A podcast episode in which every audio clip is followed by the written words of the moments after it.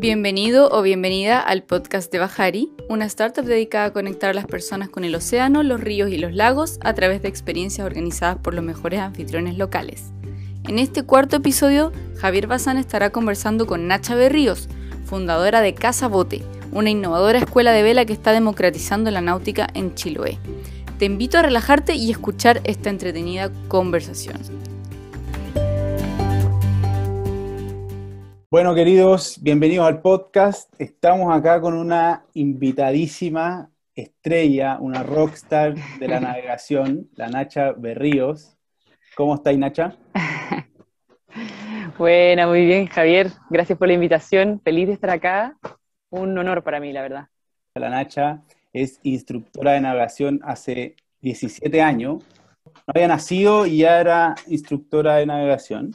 Eh, es fundadora de la Escuela Náutica Casabote en Chiloé. Ella está certificada, no sé si ella o la escuela, ahí corrígeme Nacha, certificada por la Federación de Vela Francesa, la Nacha. Yo estoy certificada, sí. Y por la World Sailing Federation. Eh, y además es diseñadora, o sea, es una profesional dedicada a la náutica. Nacha, queremos partir este podcast preguntándote cuál es el primer recuerdo que tienes eh, de interacción con el mar? Bueno, bueno, la verdad es que mm, antes de interactuar con el mar, como soy de Santiago, interactué con piscinas. Eh, fue un hecho traumático. no me gustaba para nada el agua, le tenía mucho miedo a la profundidad y más encima tenía un primo mayor que me molestaba, que hacía como que me iba a empujar. Y bueno, en el mar, eh, las vacaciones, siempre como más de la playa que desde el mar mismo. Eh, con el típico primo, el mismo primo que me ponía en la orilla y me decía, mira para allá, y de repente, pa, la bala encima.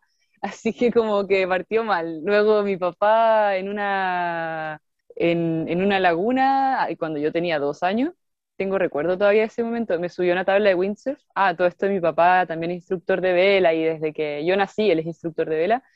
Entonces me subo súper chocho, hija mayor, la primera, a su tabla de windsurf como, eh, mira la foto y no sé qué. Y yo ahí mismo en la orilla me caí, me acuerdo que fue así como, no, sáquenme de aquí, que veía el fondo y todo.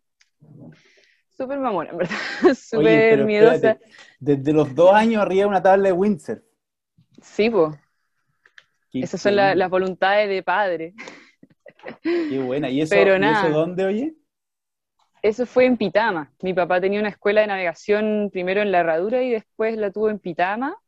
Y luego ya cuando yo ya tenía cuatro años nos cambiamos para la Laguna Esmeralda en Melipilla. Y así que eso, la verdad, empecé mi vida con un acercamiento al mar un poco temeroso. Y lo bueno es que mi papá ahí fue descubriendo un poco la manera y me dejó más tranquila y ahí yo solita empecé a agarrar los veleros, los windsurfs y todas las cosas que estaban ahí en la orilla a disposición para mí, cuando ya estábamos, cuando mi papá ya tenía la escuela de navegación en, formada en Esmeralda. Oye, entonces partiste navegando ahí con tu papá, aprendiendo todos los días, o cómo, cómo era esa dinámica, ¿iba ahí los veranos? Sí, mira, íbamos, nosotros vivíamos en Santiago, así que nos movíamos todos los fines de semana, armamos campamento, o sea, carpa literal y todo, con mi mamá, con mis otras dos hermanas y mi papá, como de a poquito acercándonos al, a la agüita, y luego también, obviamente, recibí clases de, de windsurf de mi propio padre, y me cargó porque no me tenía mucha paciencia. Y en el momento que mi papá no me miraba, a la hora de, más viento, me acuerdo una vez como que decidí, dije, ya, voy a agarrar mi tabla, que mi tabla tenía una letita de delfín, una vela con carita feliz, de Big, y me subí y crucé la laguna navegando en windsurf, así como, ¡wow! y como sintiendo mucha adrenalina y mucha, mucha realización personal, y volví así, sí, soy muy seca, y no sé, pues tenía siete años. Y, y de ahí en adelante eh, empecé a hacer más eso, como a salir navegando, de a poco como lanzándome cada vez más. Y, y, sobre todo el momento en que empecé a dejar de temer tanto del agua o como empecé a relajarme fue cuando empecé a hacer clases. Empecé a ayudarle a mi papá como a los 14 años a enseñar windsurf. Y la verdad es que acompañar personas que están empezando me hacía a mí como relajarme totalmente darle a esa persona la confianza que yo no tenía, increíble.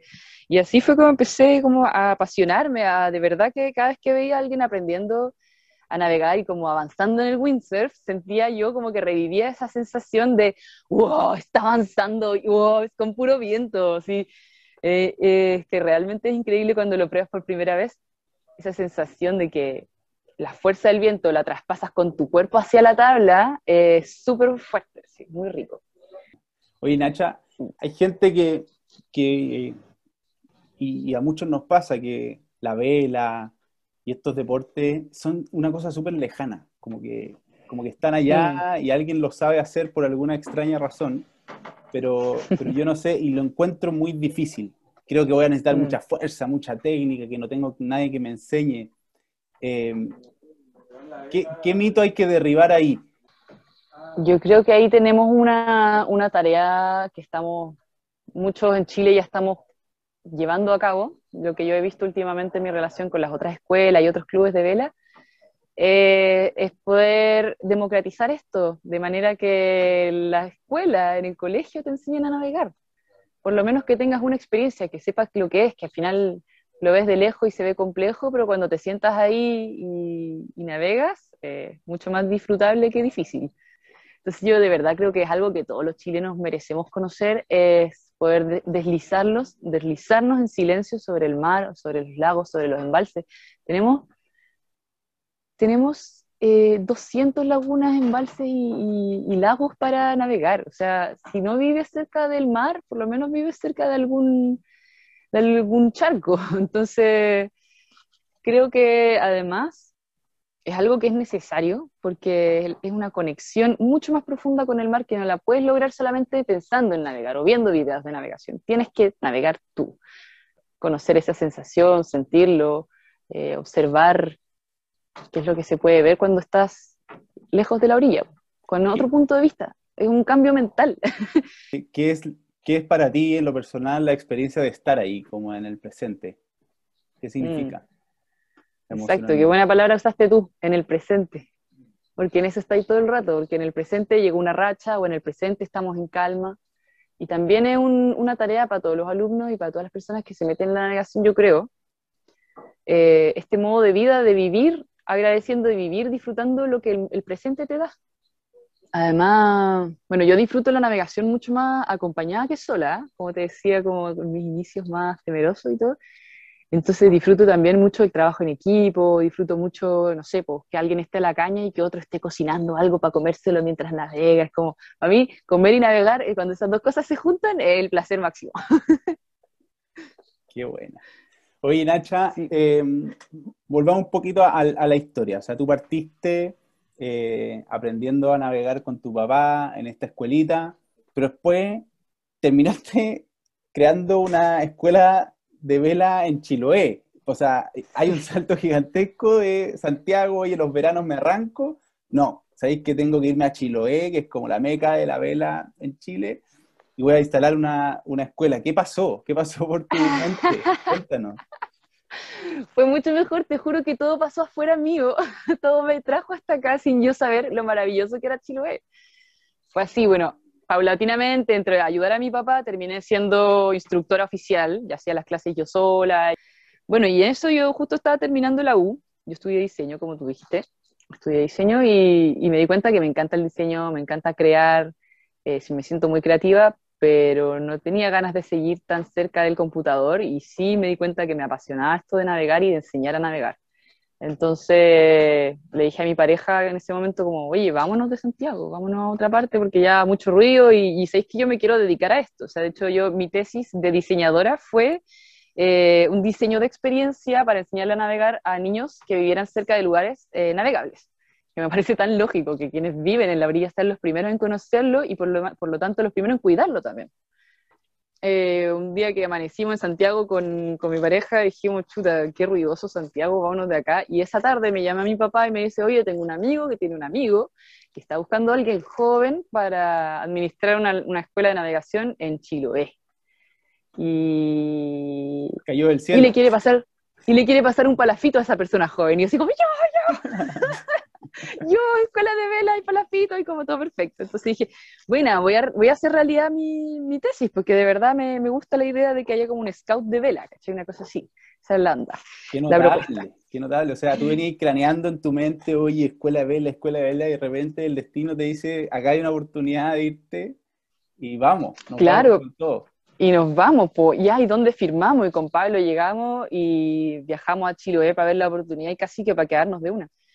Y hablamos con la persona que estaba ofreciendo esa oportunidad y no nos gustó nada su onda y de hecho no estaba ni ahí con realizar el proyecto de Scout de Vela, ni ahí como que encontraba que, que no era necesario hacer, entre comillas, caridad para él, eso era como caridad y, y lo podemos hacer una vez al año con niños de Quillones, como, pero, pero estamos en Castro, ¿cachai? cuento corto no nos tincó, pero al llegar a Chiloé y ver Chiloé desde el punto de la realidad, porque en mi cabeza Chiloé era una isla. Cuando llegué Chiloé me di cuenta que es un archipiélago, entonces como que tú miráis al frente del estero y tenéis otra tierra, otra playa, otro lugar que conocer, otra isla, fue como, oh, esto es como el sueño de cualquier navegante. y ahí me di cuenta que sí, es el sueño de muchos navegantes, o sea, muchos europeos pasan la vida diciendo, algún día iré a Chiloé, ¿cachai? Y me encontré con gente así. Y es como, wow, y yo tengo la oportunidad de vivir acá. Así que con Pablo no la pensamos más y nos vinimos. Hicimos nuestra propia escuela de cero. Y aunque nuestro, nuestro objetivo era realizar clases grupales, justamente para esto democratizar la navegación a vela. Eh, aparte que acá Quinchet es una caletita bien resguardada, con una pequeña isla al frente, una pequeña isla al lado, a la que se puede llegar navegando, entonces para los niños también es como un, una fantasía pirata, ¿cachai? Con tesoro escondido y todo. Entonces, ahí tuvimos la suerte que las personas que nos arrendaban la cabaña, ahí en Quinchos Quinchet, ellos nos pasaron un, buen pedazo de de terreno para que dijéramos nuestros botes, la Federación de Vela nos pasó tres, tres que tenían en, en, Algarrobo, mi papá nos pasó otros dos, y bueno, antes de que nos pasaran Optimist, nosotros construimos dos Optimist. Los construimos en madera.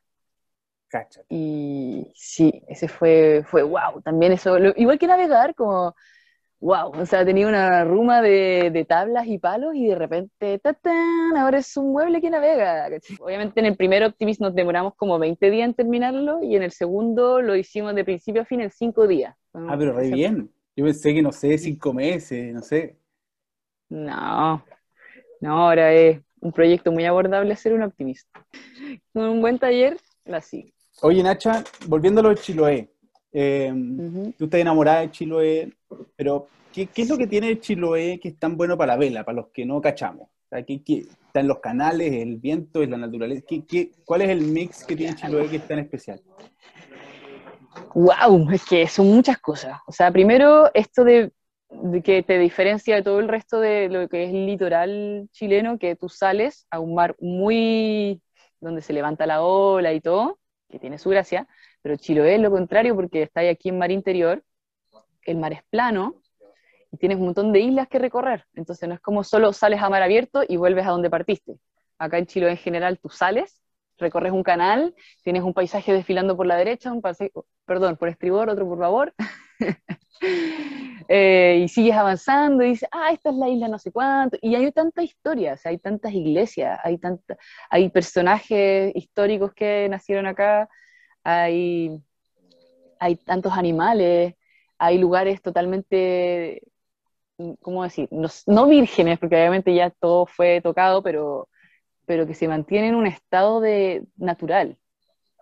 O sea, pingüinos ahí anidando en la playa, cisnes, luego bosques. Qué buena. Eh, y además que es un desafío para los navegantes porque el pronóstico dice viento sur, perfecto. Y te vas navegando y te encontráis que la isla que está al sur tuyo eh, te deforma todo el viento. Entonces tenéis que empezar a, como maximizar tu sensibilidad náutica y empezar a mirar a lo lejos dónde es que se ve la racha más fuerte o dónde, si es que hay mucho viento, dónde puedo ir en, un lugar de más calma. Entonces es una navegación muy rica, como que es una muy buena escuela, de encuentro, para aprender porque te, te, pone en ese, en ese desafío de estar atento a realmente de dónde viene el viento, cuál va a ser nuestro rumbo, y cuando ya pasaste la isla tantito, eh, tenéis otro viento diferente, entonces estar todo el rato ajustando las velas. ¿En la zona se han animado con ustedes a, a tomar clases o a hacer cosas entretenidas con ustedes? Sí, un montón. De hecho, antes de la pandemia, desde que llegamos, en verdad, porque ese era el, inicio de la misión, como empezar a conquistar a los jóvenes, a los niños, porque ellos son el futuro y son los que van a algún día hacer las clases o, o simplemente salir a navegar y compartir con sus amigos y mostrar lo hermoso de este lugar que yo también creo que es algo que a mí me hubiese encantado hacer cuando chica, como navegar y tener más amiguitos navegando al lado. Eh, porque es súper importante, yo creo, como un deporte puede ser muy bacán, pero si no tienes amigos al lado, mm. quizás no perdures ahí en ese mm. deporte, quizás te vayas. ¿Cuál es como, para la gente que no está escuchando, el paso a paso de cómo ir capacitándose desde que no sé nada de velero hasta llegar a un nivel más pro? Como cuáles serían los hitos que tiene que ir cumpliendo esa persona? Mi recomendación es partir en vela menor, así a 10 centímetros del agua, porque es como tú más sientes eh, los efectos del timón, los efectos del equilibrio del barco, de cazar y de abrir la escota. Luego, un láser, un optimist, ese formato. Exacto. Taller práctico entonces. El segundo hito, ¿cuál sería como para seguir avanzando? Segundo hito, eh, bueno, después de seguir practicando, o paralelo a seguir practicando, eh, tener tu licencia de patrón deportivo de Bahía, porque con esta licencia que es mucho más teórica... Después viene un tercer hito. ¿Cuál sería ese tercer hito? Claro. Eh, ya te motivaste con la navegación, con la, el patrón deportivo de Bahía, puedes navegar dentro de la bahía, dentro de la caleta, pero tú quieres ir más allá, quieres recorrer, recorrer desde Chiloé hasta Valdivia, por ejemplo, y ahí tomas el curso de capitán costero cuando tienes ese curso ya puedes alejarte a más de 12 millas de la costa, de hecho hasta 60 millas de la costa si tu embarcación está preparada para alejarse tanto. Eh, pero o sea, yo creo que más allá de las licencias, que son súper importantes, te aportan mucho y aparte te validan frente a otras embarcaciones, si tú quieres o sea, otras personas, si tú quieres trabajar como capitán, yo creo que lo más importante por lejos es la experiencia. Practicar, navegar, navegar, navegar, navegar. O sea, si tienes un barco, navégalo. Eh, hay mucha gente que quiere salir a navegar y no tiene embarcación, entonces hay que, hay que juntar a esa gente con los que sí tienen barco y no tienen tripulación.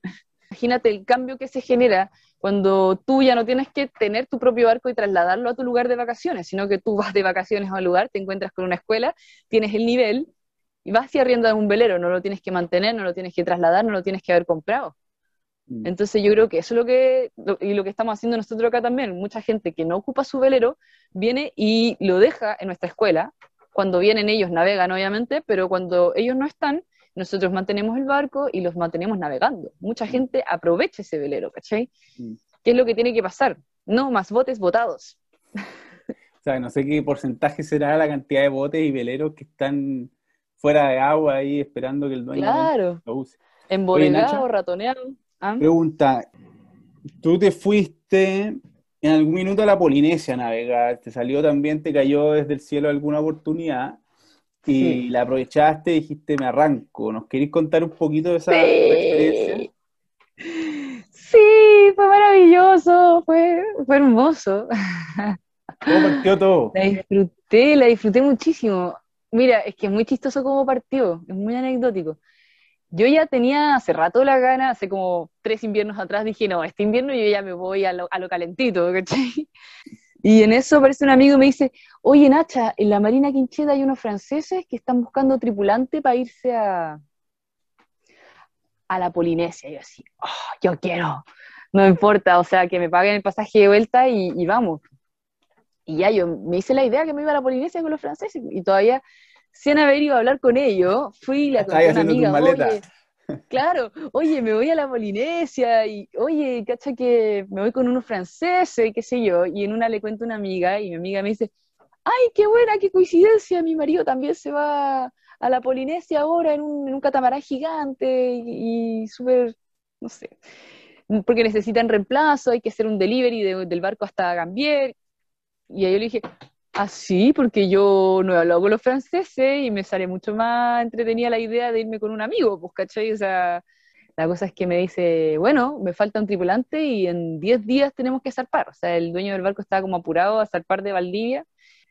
Eh, éramos seis, el dueño del barco, que es argentino, su amigo chileno, eh, una pareja de, ingleses, eh, no de ingleses, perdón, de estadounidenses, fue cada día una experiencia maravillosa. O sea, primero meterme a este barco de lujo total, jamás me había estado en un barco tan grande y tan lujoso. Eh, muy impresionante toda la, todos los equipos que andaban trayendo, que andábamos trayendo, o sea, yo de verdad me sentí parte, fue mi casa durante cuatro meses al final. ¿Harto tiempo? Por, sí, sí, mi primera atravesada de un océano, mi primera vez, o sea, 26 días en que 25 de esos días no vimos tierra. Fue, fue una experiencia reveladora porque me di cuenta que, así como mi patio infinito, mi patio infinito colinda con la Polinesia, ¿cachai? Y eso yo creo que es algo que también muchos, todos los chilenos tenemos derecho a saber, que podemos navegar hacia el oeste y llegar a un lugar paradisíaco. Sí, po. Y hermoso porque también el viento te lleva para allá. Nosotros estuvimos, llegamos a Gambier primero, y ahí me dicen, Nacha, eh, la tripulación está incompleta. Las personas que vienen, que son el capitán y la, y la cocinera, que son españoles, eh, se les cayó el tripulante porque de Sudáfrica no lo dejan salir de su país. ¿Te quieres quedar tres meses más? Y así, ya. o sea, debo confesar que igual me la pensé, ¿eh? igual estando en el barco como que ya eh, me di cuenta que el trabajo era, o sea, era real trabajo, no es como uno se imagina como, ay, la Nacha estuvo en bikini cuatro meses, no. Estuve ahí limpiando, fregando, obviamente también navegando, pero en un barco lo que más necesita es mantención, pues mantenerlo significa que no haya sal, que no haya hongo y mantenerlo todos sus rincones impecables. O sea, el día a día es harta pega, es harto trabajo. Sí. Oye, ¿y cómo es eso de, perdón Nacha, cómo es eso de, eh, tú nos estás contando que atravesaste el Pacífico a pura vela, ¿cómo fue ese proceso, cómo, es esa transformación del mundo? Wow, wow, es hermoso, es hermoso. Pasamos por, debo decir que pasamos por un umbral de, un umbral del terror saliendo de Valdía, julio. Eh, nos pillamos con un temporal de, que duró dos días y, de a poquito, bueno, salimos de eso y después puro sol, a lo más pasaba una nube con un chubasco, pero totalmente agradecidos de ese, de ese poquito de agua. Eh, muy hermoso también ver todos los pájaros que van volando y como van surfeando las olas, flotando, obviamente van volando, pero los albatros, gaviotines, gaviotas, es impresionante como o sea, ya yo decía, hace una semana dejamos atrás el continente y todavía viven muchos pájaros por acá. De noche saltaban calamares sobre la cubierta, calamares del tamaño de mi mano. Y en la mañana Gaspar, que ya había vivido mucho en el mar, decía, mira, esto lo fríes así, le sacas esto, ta, ta, ta.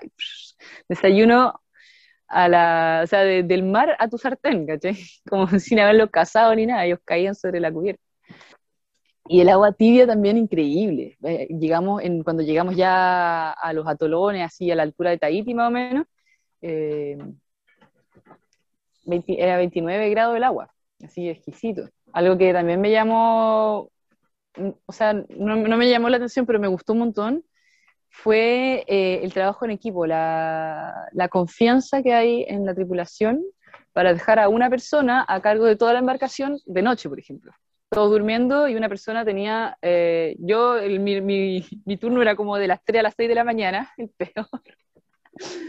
era brígido igual así. Y ver cómo todos los días la luna empieza a, a salir más tarde y más tarde y más tarde. Entonces, eh, súper siguiendo la luna, fue, fue bonito eso también, como para mí era algo que yo conocía en la teoría, pero poder observarlo todas las noches fue, fue muy rico.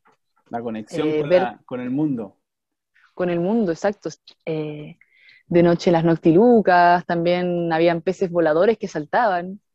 En una en mi guardia veo y de repente un cardumen de pez volador así, y yo no me esperaba, mi, nadie me había dicho que existían realmente los peces voladores. Sí, y, hablo por alto parlante, atención a todos los tripulantes, no se lo pueden perder, tenemos, tenemos peces voladores a favor, y todo así como, oh Nacha, nunca he visto peces voladores, y era la única que nunca había atravesado un océano. Oye, pasando a otras preguntas, Nacha, eh, envidiable tu experiencia por la Polinesia. Eh, quería preguntarte sobre cómo la náutica ayuda a generar esa, conciencia, esa conexión con la naturaleza. Eh, no te queda otra que estar en conexión con la naturaleza. Al mismo tiempo, tienes una perspectiva diferente, no es una foto del mar, es lo que tú estás viendo con tus propios ojos, mirando hacia abajo, observando esos rayos de luz que, se, que, llegan hasta tu bote, observando, no sé, eh, delfines, acá se da mucho que se ve delfín austral, tonina, hasta he visto marsopa, pingüinos, cormoranes, petrel, gaviotín, quetros, así, o sea, todos los animales que están ahí como viviendo su vida, su ambiente natural, súper tranquilo, más encima en silencio. Eso también es súper notable en la navegación a vela, que, no tienes el motor ahí. Eh, aparte, si vas en grupo, la conversación que se da a bordo también como que adquiere otro tono. Estamos en calma total, o sea, no tenemos ni una prisa y, nada nos puede hacer apurar. Estamos, estamos en el presente. Fantástico. Oye, Nacha, eh, Veo o vemos más bien desde Bajari que hay una tendencia fuerte eh, en las mujeres, que se están sumando, o sea, las mujeres de alguna manera se están tomando el mar, sobre todo las mujeres jóvenes.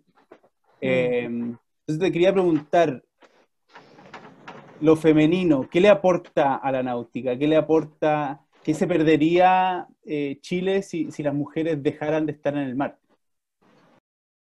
yo creo que, que, las mujeres aportamos una riqueza en la, en la experiencia, o sea, porque como por qué tiene que ser solo de hombres, en este momento ya no es necesario, antes quizás porque no existían tantos sistemas eh, de poleas ni tantos sistemas de winch o qué sé yo, en realidad sí existen hace mucho tiempo, pero, pero quizás desde mucho, mucho, mucho más atrás era la navegación algo más difícil, más de hombre, más de resistir, resistir y ahora ya no, es, ya no es tan necesario. O sea, de hecho, por ejemplo, el windsurf, que tú puedes creer que es de mucha fuerza, en realidad es de equilibrio.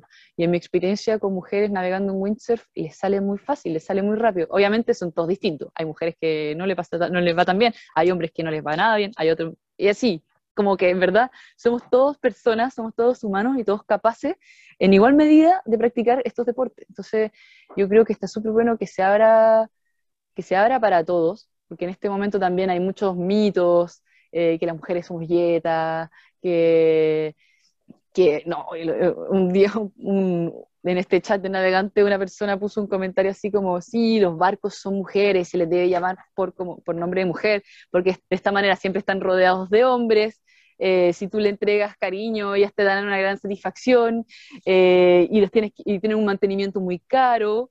Y yo así agarrándome la cabeza, ¿cómo le respondo a esta persona? Que en verdad un barco no necesita a un hombre, lo que un barco necesita es una persona preocupada, ¿cachai? Sea hombre, sea mujer, alguien que lo limpie para que tus mantenciones no sean costosas. Y yo decía, chuta, ¿cómo será la mujer de esta persona que dice esto? Que su mujer le estará saliendo carísimo, ¿cachai? Entonces eso, eso te habla de una relación hombre-mujer, donde hombre es más importante y hombre es la persona que mantiene y que gracias al hombre la mujer se mantiene como se mantiene, ¿cachai? Que en realidad nada que ver. Claro, cómo vamos haciendo que todos nos sintamos parte de la, de la náutica, independiente del sexo. Exacto. Eh, la idea es que todos podamos disfrutar del mar. Eh, ya, para ir cerrando, Nacha, em, las experiencias de Casabote. ¿Qué tiene Casabote que ofrecerle al mundo, a las personas que nos están escuchando? ¿Cuál es la próxima experiencia que querían estar reservando en Casabote? ¿Qué, qué alternativa nos tienen? Uh, uh, es que voy a partir por mi favorita, la última que tenemos la última que abrimos. Eh, con Pablo, estos últimos años hemos estado construyendo una embarcación que se llama Quincherina.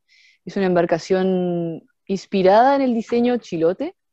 Eh, la nueva experiencia que estamos ofreciendo a todas las personas de Bajari eh, es que tomen un paseo en esta lancha chilota, un paseo de dos horas, que puede ser dependiendo del clima y de las ganas de, de quienes se embarcan, eh, lo hacemos dentro de la caleta, o salimos a un canal, o vamos a una isla que está al frente, varamos en la playa, comemos un picnic. Em, y eso, y, claro, obviamente tú puedes tomar la caña, tú, o sea, ustedes, tripulantes, al final van a tomar el control de la embarcación y me van a pasear a mí. Qué notable. Ya saben, ya chiquillos pueden ir a navegar con cazabote en un barco chilote, y navegar por los lindos canales de Chiloé. ¿Qué otra experiencia, Nacha, tenemos? Tenemos eh, cursos de navegación, bueno, también están las clases, pero a mí me, parece mejor destacar los cursos porque te queda algo, te queda algo para el futuro. Son cuatro sesiones que puede ser en windsurf o puede ser en láser, o puede ser en vagabundo, o puede ser en yate.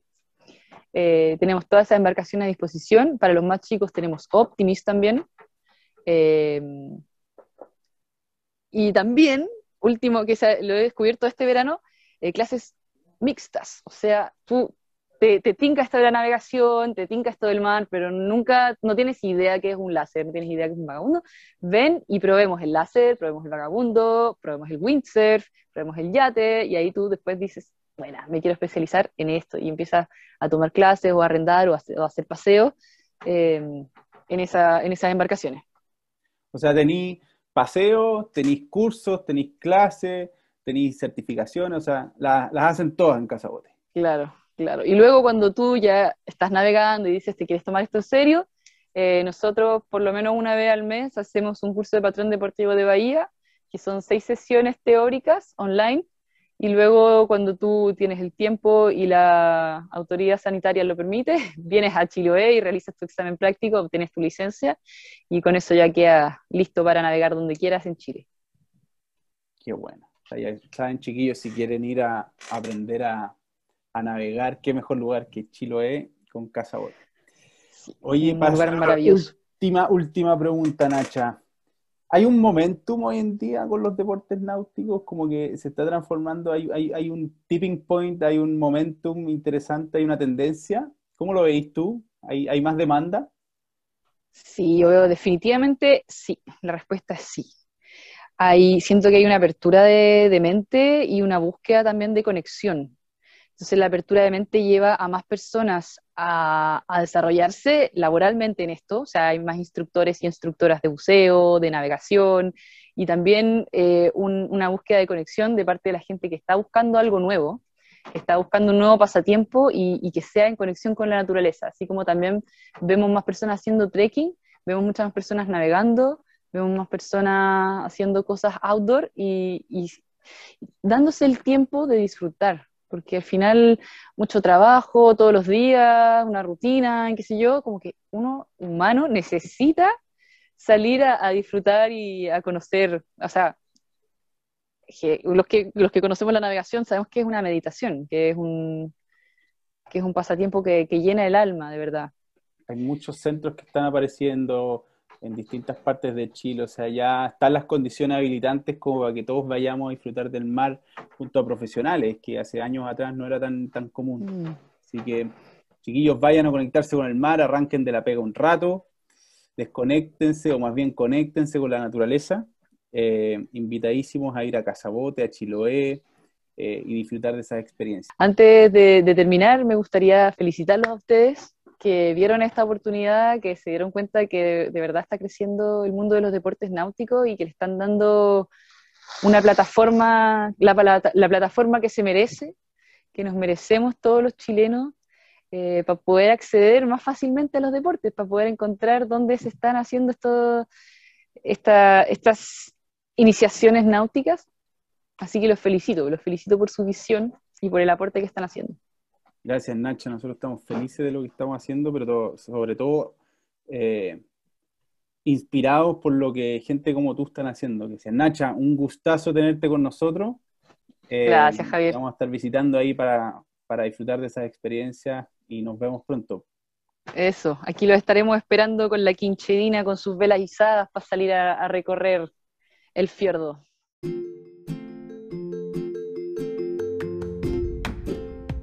Gracias por escuchar este episodio de nuestro podcast Bajari. Suscríbete para seguir escuchando más de nosotros y nuestros invitados. Y visítanos también en bajari.cl, donde podrás explorar, reservar y disfrutar de experiencias en el mar mientras contribuyes al turismo como alternativa de desarrollo sostenible. También puedes seguirnos en Instagram, LinkedIn y Facebook. Te esperamos en nuestro próximo episodio. Bajari, un mar de experiencias.